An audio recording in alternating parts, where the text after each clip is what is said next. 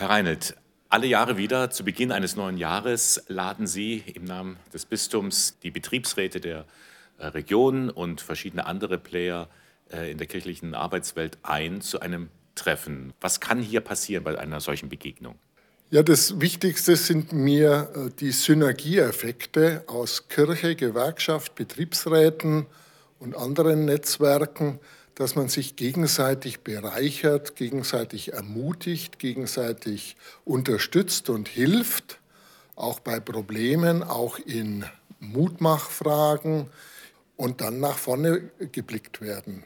Was brennt denn den Menschen in der Arbeitswelt derzeit unter den Nägeln? Ja, ganz stark äh, die Individualisierung und Kapitalisierung, dass also Geld wichtiger scheint als Menschen, als gute Arbeit, als gutes Betriebsklima, dass aneinander vorbeigeredet wird, dass diktiert wird, anstatt gemeinsam Lösungen zu erarbeiten, gemeinsam viel Brainstorming zu machen und dann auch gemeinsam diese Lösungen auch umzusetzen, motiviert mit Sinn im Leben, Sinn in der Arbeit, mit Freude und auch mit äh, ja, Zukunft auch. Kirche und Arbeitswelt, früher kann man fast sagen, ging da kein Blatt dazwischen. Heute hat man sich ein bisschen auseinandergelebt.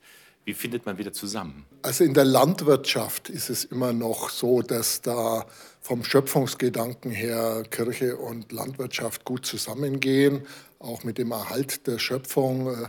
Und mit der Industrialisierung ging da einiges auseinander.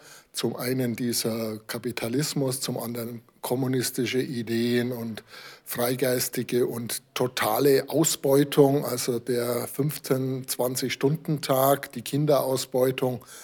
Da hat die Kirche mit der katholischen Soziallehre viel machen können hat auch versucht, es über Caritas Diakonie mit den evangelischen und anderen Kirchen und äh, Playern zusammen auch zu lösen und auch Schadensminimierung zu machen. Aber es ist nicht ganz gelungen. Also da ist, sind Wunden geblieben und die müssen wir einfach aufarbeiten und neu anfangen und gemeinsam Lösungen finden.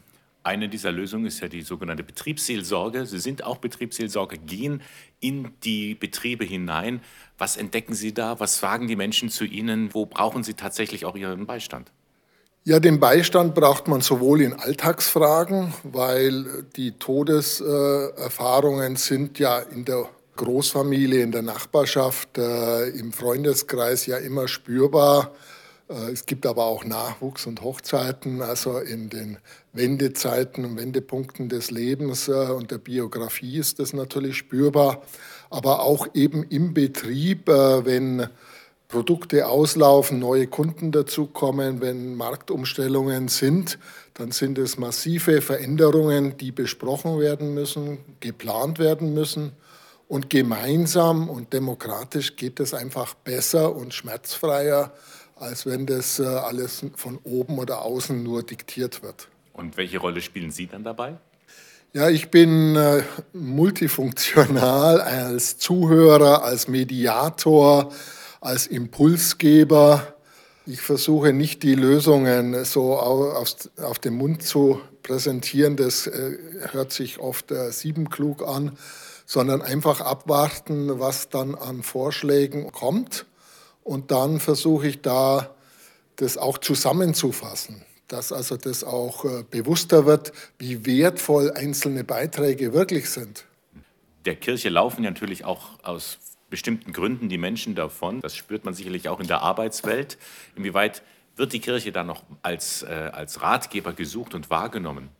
Ja, zum einen, wenn Kündigungen, Abmahnungen, Mobbing, Burnout oder sowas ist, da greifen manche Menschen natürlich zu jedem Strohhalm und äh, hören sich um, wer helfen könnte. Und wenn man dann eine Reputation hat oder eine Empfehlung, dann äh, plaudern die das Herz aus. Also das ist die Hoffnung natürlich, dass sich da viel ändert. Und da kann sich auch viel ändern, wenn äh, konstruktiv gearbeitet wird. Die Kirche hat halt als Propium noch zusätzlich auch kirchlich-biblische Geschichten, moralische Standards von den zehn Geboten her, den Werken der Barmherzigkeit, den Liebesgeboten, auch vom Trost her, dass wir in Gott geborgen sind, auch Verzeihung finden, auch Heilungen. Wäre das vielleicht auch ein Weg für die Zukunft der Kirche, dahin zu gehen, wo die Menschen sind, in der Arbeitswelt oder an anderen Orten?